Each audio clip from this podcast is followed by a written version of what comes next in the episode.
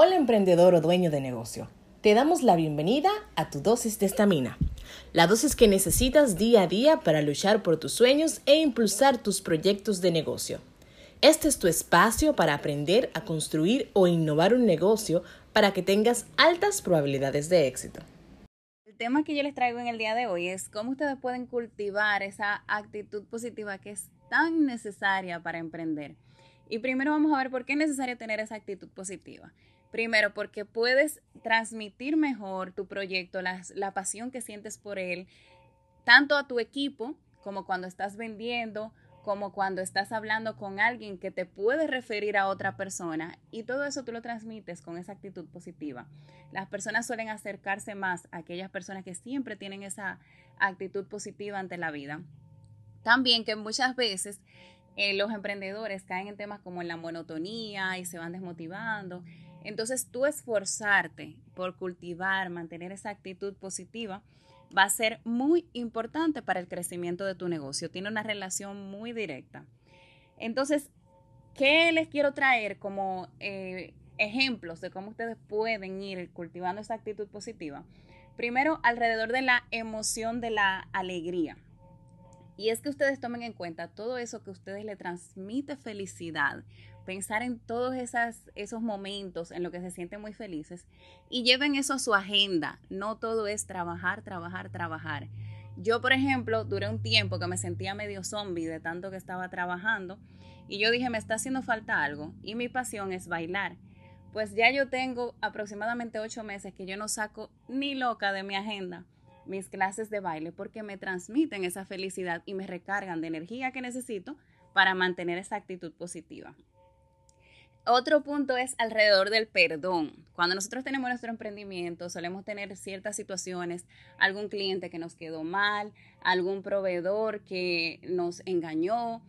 Y si nosotros nos llevamos esa carga durante todo el recorrido de nuestro emprendimiento, lo importante es nosotros tener pendiente que allá afuera hay muchas personas que son muy positivas y no por el hecho de tener situaciones con algunas personas en específico, tenemos que desconfiar en un 100% de todos. Sí tenemos que protegernos con nuestros procesos, aprender de, cualquier situación en la que no hayan fallado, pero no llevarnos esas emociones con nosotros. Hay que evitar el rencor, tratar de perdonar a esa persona que nos hizo ese daño y seguir hacia adelante, porque cuando tú estás guardando rencor, tú estás pensando en el pasado en lugar de seguir construyendo.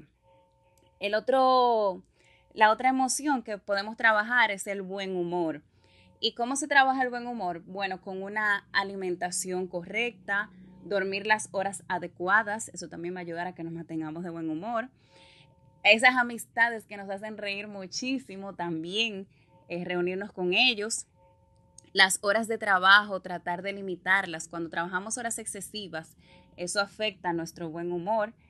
Evitar todo aquello que te pone de mal humor. Y la risoterapia, que es algo bien chulo en, lo que nosotros podemos sumergirnos, de ver cómo nosotros podemos hacer esa terapia de la risa, de reírnos a carcajadas. Y bueno, les recomiendo la comedia, incluso mi hermana está en, esa área ahora y voy mucho a sus eventos porque realmente es necesario recargar esas energías. Pueden incluso buscarla, ella se llama Laura Nanita. También tenemos la cordialidad, que ahí nosotros lo podemos trabajar siendo amables a donde sea que vayamos. No importa que alguien nos trate mal, seguimos siendo amables. Seguimos mostrando la altura que tenemos como emprendedores y dar, siempre que podamos dar, hacerlo. Por último, también podemos trabajar la emoción de la sencillez, valorando las pequeñas cosas que tenemos a nuestro alrededor y agradeciendo por todo lo que tenemos, por todo lo que nos da la vida, que aunque queremos lograr más, no es que eso nos falta, sino que tenemos muchas herramientas para seguir trabajando por eso que deseamos y tenemos que agradecer lo que tenemos que nos va a permitir llegar a ese punto que deseamos. Entonces, esos son mis consejos para ustedes en el día de hoy, para que trabajen todas esas emociones positivas y se recarguen día a día para mantener la actitud positiva que necesitan para emprender. Excelente. Tú sabes, eh, Patricia, que tanto la ansiedad. Muchas gracias por escucharnos.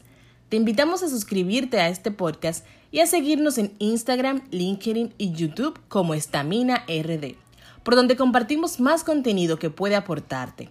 Nos despedimos y deseamos que te lleves toda la estamina para que este día des todo de ti para impulsar tu negocio.